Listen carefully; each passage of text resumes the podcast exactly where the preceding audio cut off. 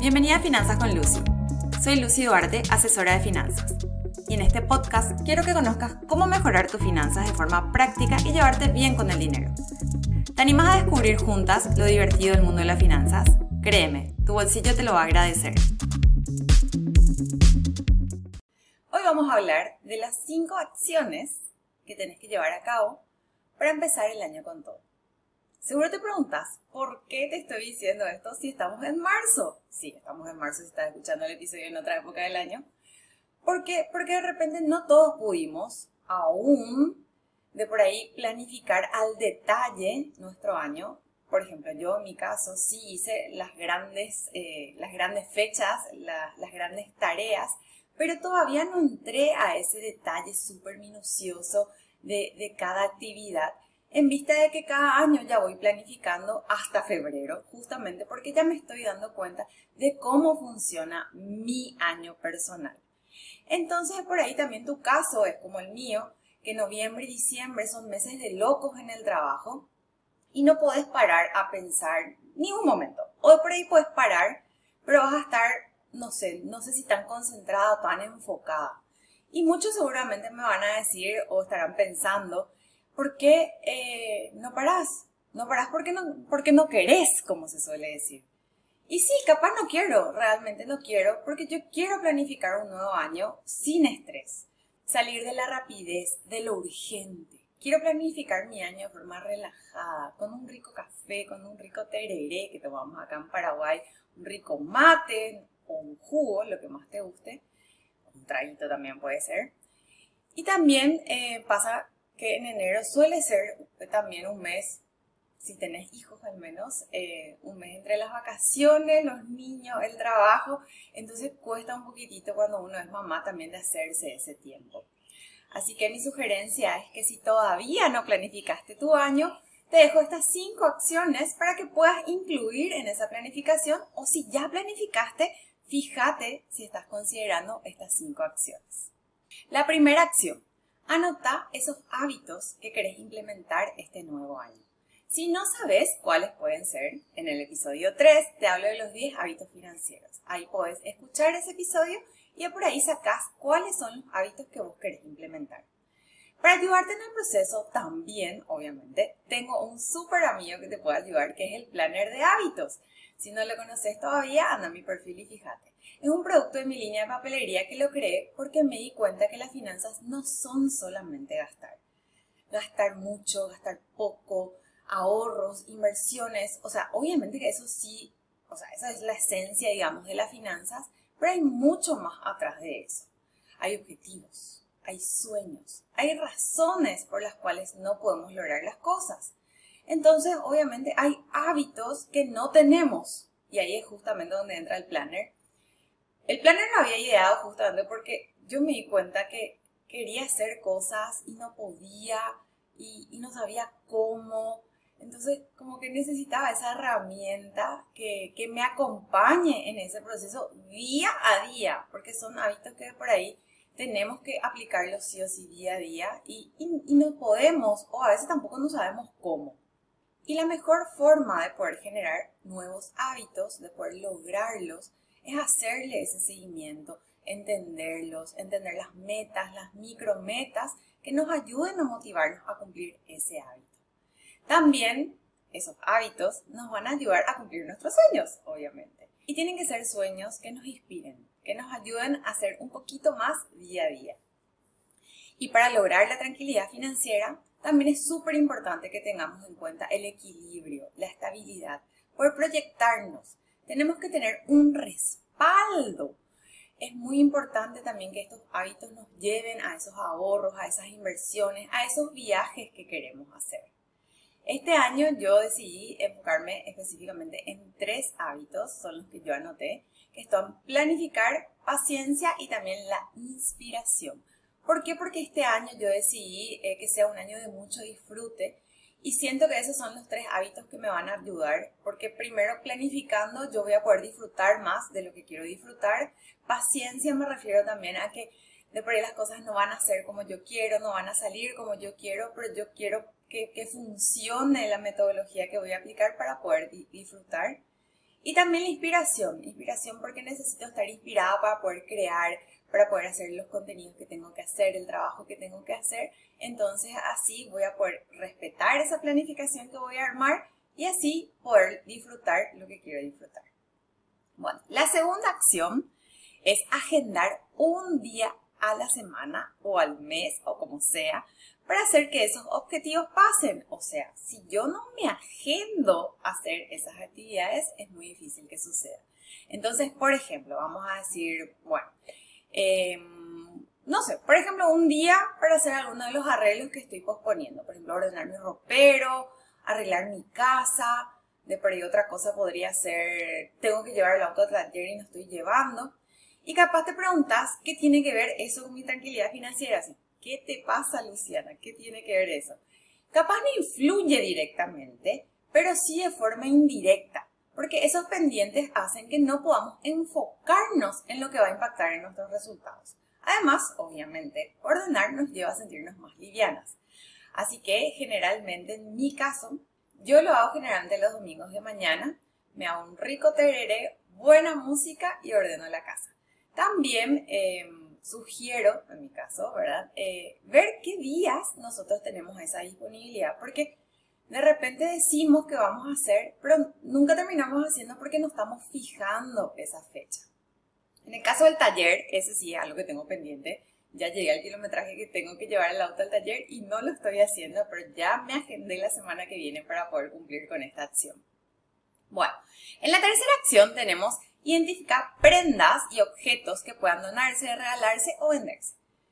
Esta acción da lugar a que entren cosas nuevas a tu vida. Energéticamente necesitamos hacer espacio para que podamos recibir lo nuevo y recibir algo que sea lo que realmente queremos. Porque obviamente si tenemos en nuestras casas cosas que no usamos, ya no queremos más según mi, mi, suegra, si vos no usas las cosas tres o seis meses, dependiendo del objeto, quiere decir que no lo vas a usar nunca. Y realmente es una metodología que a mí me funciona perfecto porque me doy cuenta, es cierto, si ya en ese tiempo, en ese lapso de tiempo no lo utilicé, es porque no lo voy a utilizar más.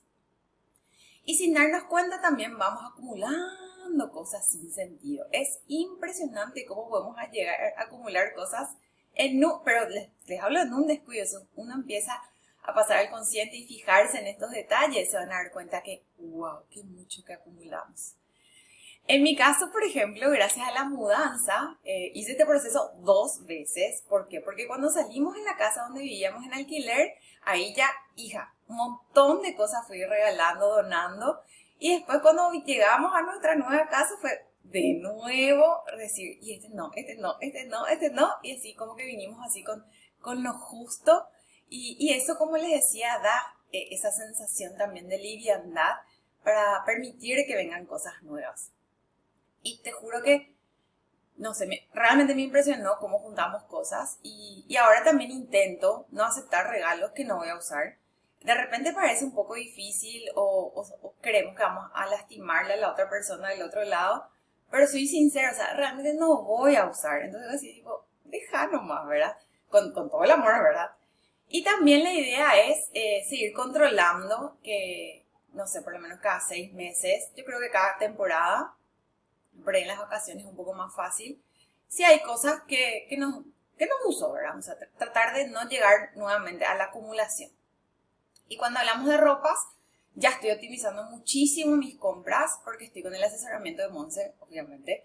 Entonces eso hace que yo ya no compre cosas que yo no voy a utilizar. O sea, mis compras están siendo 100% conscientes. Yo no puedo creer que ha llegado este momento a mi vida porque antes continuamente yo tenía ropas que no utilizaba porque había sido no me quedaban bien, entonces yo no me daba cuenta. Entonces son pequeñas cositas que justamente hacen que yo esté optimizando mi dinero. O sea, como les decía al inicio, no todo es ahorro, inversiones y presupuestos, sino que hay muchas cosas atrás cuando hablamos de dinero. La cuarta acción es simple, es simple, pero es la más, no sé si difícil, pero por ahí la que más nos cuesta, que es la constancia. Cuando hablamos de finanzas parece que, no sé, es lo más difícil del planeta Tierra. No nos no nos gusta, o sea, tenemos millones de excusas, millones de por qué, porque no entiendo, porque no quiero, porque lo mío no son los números, porque no tengo tiempo, y ahí me imagino que van a haber un montón de por qué que van a ir añadiendo ustedes. Y entonces, ¿qué puedes hacer para ir en contra de esa falta de constancia? Mi sugerencia es simple. Anota, agenda, pone ahí en tu agenda, en tu calendario, en tu agenda física, de la forma que te organices, ese día que vas a analizar tus finanzas. ¿Y cómo vas a hacer para lograrlo? Bueno, ahí está el tema, ¿verdad? Es un poco difícil, a veces sí, a veces no. Pero yo creo que si tenemos una motivación, la motivación es la que nos, nos lleva justamente a cumplir estos objetivos, entonces así vamos a poder cumplirlo de forma más fácil. Lo ideal, ideal, ¿verdad? Sería elegir una hora y día al mes, no cualquier día, eh, o sea, tipo, tiene que ser, no sé, los domingos de mañana, los sábados de mañana, eh, o sea, tipo, hora y, y día, ¿verdad? Para que pueda generarse ese hábito, porque eso también tenemos que tener en cuenta. Nosotros no estamos haciendo esta tarea regularmente, entonces es muy difícil que se genere ese hábito de la noche a la mañana. Y también porque así forma parte de nuestra agenda y no es algo que tenemos que fabricar tiempo. O sea, nosotros queremos hacer esta tarea el día X a la hora X, entonces eso va a estar marcado. Otra forma también podría ser darse una recompensa. Esto utilizan muchas personas y creo que parece que funciona. Es una recompensa por haber hecho la tarea. O sea, si yo hago, em, anoto mis números, si yo analizo mis finanzas, yo voy a, no sé, tomarme un helado, irme a la plaza, en salir a caminar, merendar con mis amigas, estar con mi familia. Una recompensa que hace que también eso nos ayude a cumplir y de por ahí también es una especie de motivación. Acá el tema es que vos tengas que encontrar tu forma y ver cómo cumplirla. O sea, tenés que encontrar tu propia metodología para que vos puedas cumplir con, este, con esta acción. En mi caso personal, yo les, cada, acción les estoy contando lo que yo hago. Bueno, en mi caso yo tengo los viernes, viernes días de finanzas. Pasa que para mí los viernes son así, ya no quiero más trabajar, pero trabajar en finanzas para mí es, hija, lo más divertido. Encima traer las mías. Entonces, ¿yo qué hago los viernes? Los viernes de mañana tengo el control de las cobranzas. Como soy profesional independiente, hay que hacer ese seguimiento de los clientes, los pendientes de cobro. Hacemos también los reclamos de los que están pendientes. Se hacen las facturas, registro los gastos, hago el control de mis cuentas, mi caja de ahorro, mi cuenta corriente, la tarjeta de crédito, todo, todos los números. Y obviamente que sí, hay viernes que son más cortos que otros, o sea, en el sentido de que eh, por ejemplo, fin de mes, el último viernes del mes y el primer viernes del mes, sí hay mucho más movimiento de dinero de lo que serían los que están entre medio, o sea, los que son de la quincena. Pero igualmente yo ya tengo considerado esos tiempos, entonces así yo ya puedo organizar mi agenda en base a eso. Y más que nada también darme ese espacio para poder hacer esos análisis, porque si yo no me pongo a, fijar con atención lo que está pasando en mi negocio, con mis finanzas, obviamente yo no voy a poder planificar como yo quiero. Me encantaría que me cuenten en los comentarios eh, cuál es la razón por la cual ustedes no analizan sus finanzas. Eh, y en cuanto a las herramientas, también les quiero contar que para eso yo creé la papelería. O sea, todo, todo lo que hoy les estoy contando en este episodio particularmente está relacionado a, a los productos que yo fui creando porque me daba cuenta de las necesidades que yo misma tenía. Entonces, en este caso está el cuaderno de gastos, que es para finanzas personales, y el cuaderno de registro para emprendedores, para registrar justamente los ingresos y egresos del negocio y también manejar el tema de la caja, que de repente hay negocios donde se escapa un poquito el dinero, entonces esos registros nos ayudan. Muchísimas personas me cuestionan que sea papel, pero muchos también me agradecen, entonces yo creo que hay de todo para todos en esta vida. Y a mí la verdad que me encanta escribir, o sea, disfruto muchísimo utilizar estas herramientas porque me gusta escribir a mano. Y también las personas que me agradecen me dicen que escribir a mano ayuda a crear esa conciencia, porque es como que te tomas el tiempo, anotas, escribís y ahí como que parece que entra la información. Y, y creo que lo que más necesitamos cuando hablamos de finanzas es justamente esa conciencia. Bueno, por último, el quinto paso Anotar también qué distracciones positivas que nos generen abrir un poco la mente. Eh, por ejemplo, podría ser armar una lista de libros para leer en el 2023. También pueden ser series o películas que me inspiren de alguna forma. Ya sean, por ejemplo, para mi desarrollo profesional, mi desarrollo personal o algún otro tipo que, que, seguro que me va a ayudar a desconectarme un poquitito de la realidad, pero también me va a enseñar algo. Creo que todo lo que leemos o escuchamos o vemos en, en series o películas siempre tienen un mensaje. Y lo más lindo de generar este tipo de actividades es que nos ayuda a concentrarnos solo en eso y nos ayuda a desconectarnos un poquito de la realidad y relajar la mente, que eso también ayuda porque estamos todo el día trabajando en la operativa, en la operativa, en la operativa, entonces también nos hace bien parar un poquitito. Mi idea este año es leer por lo menos seis libros. Eh, la idea, o sea, mi ideal o, lo que siempre leo, escucho que hace la gente es un libro por mes. La verdad que el hábito de la lectura yo todavía no lo tengo 100% incorporado. Es algo que, que me gusta, sinceramente lo disfruto mucho, pero me cuesta mucho incluir ese hábito en, mi vida. Pero estoy en proceso. El año pasado creo que me terminé cuatro libros, tres o cuatro, no estoy segura. Y dije, bueno, voy a duplicar. entonces me fui a los seis me encantaría llegar a más, vamos a ver qué pasa. Pero em, más que nada también les quiero decir que, que, en todo esto que yo les estoy contando hoy, encuentren la forma que a ustedes les funcione. O sea, no porque los expertos dicen, tenés que leer un libro al mes, vos vas a estar ahí leyendo un libro al mes bajo, no sé, el estrés de tu vida más o menos, tengo que cumplir, y por ahí no podés, y no pasa nada. Ponete tus propias metas, las que vos vas a poder cumplir y las que vos también querés cumplir. O sea, hace cosas porque realmente vos sientas que querés hacer. Bueno, espero que estas acciones, acompañadas de tus hábitos, te ayuden a lograr tus sueños y tu tranquilidad financiera. Y por último, te quiero compartir esta frase que me re gusta, que dice, la felicidad no es una cuestión de intensidad, sino de equilibrio, orden, ritmo y armonía. Gracias por estar del otro lado. Nos reencontramos en el próximo episodio. Si quieres recibir más info, anótate a mi lista de mails ingresando a mi web www.lucianaduarte.com, Luciana con 12, y seguime en las redes sociales.